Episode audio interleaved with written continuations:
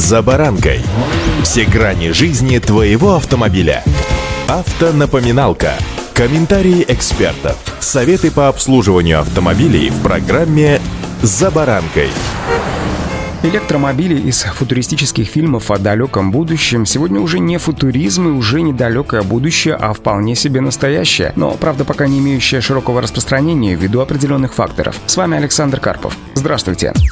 Автоновинки. В России стартовали продажи нового китайского автомобиля GAC EIV 7S. Модель оценили в 2 миллиона 299 тысяч рублей. Электрический китаец был показан на московском автосалоне еще в 2018 году, и по своим размерам автомобиль сегодня можно сравнить с Renault Sandero или Lada X-Ray. Салон обычный для автомобиля класса B. Сиденья отделаны эко-кожей, о том, что это электромобиль, свидетельствует цифровая приборная панель, которая показывает запас хода, температуру батареи и скорость. Джойстик выбора режимов движения выполнен в стиле модели BMW. Руль регулируется только по высоте, а регулировки сидений механические. Из-за размещенной под полом аккумуляторной батареи задние сиденья расположены так высоко, что при посадке на второй ряд пассажиру придется сильно нагибать голову. Привод только передний, подвеска самая простая, стойки Макферсон спереди и полузависимая балка сзади. Синхронный электродвигатель развивает 115 лошадей и выдает 270 ньютон-метров момента, разгоняя автомобиль до 130 км в час. Аккумуляторная батарея с жидкостным охлаждением емкостью в 39 киловатт,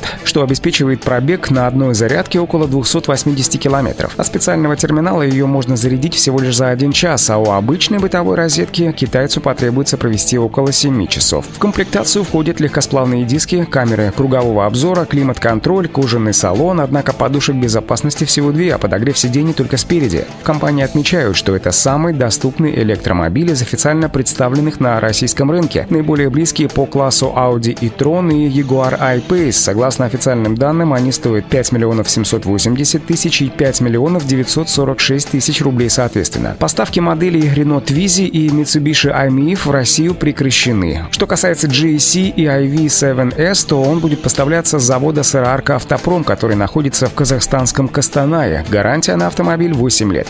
Автомобильные факты. Скептики предостерегают, развитие автотранспорта приведет к обрушению нефтяного рынка, что гадалки не ходи. На обеспечение всех видов транспорта уходит более 60% всей добытой нефти. Половина этой транспортной доли приходится именно на автопарк. А ведь Россия одна из крупнейших нефтедобывающих стран. Зависимость от этого углеводородного сырья у нас достаточно высока. Так что появление электромобилей наверняка американские происки. Лидер в электромобилестроении компания Tesla, ведь американская, но всерьез беспокоиться пока не о чем поскольку сейчас в мировом масштабе электромобили составляют всего лишь 1% от всего автопарка, а что касается нашей страны, то и вообще 1 сотая процента.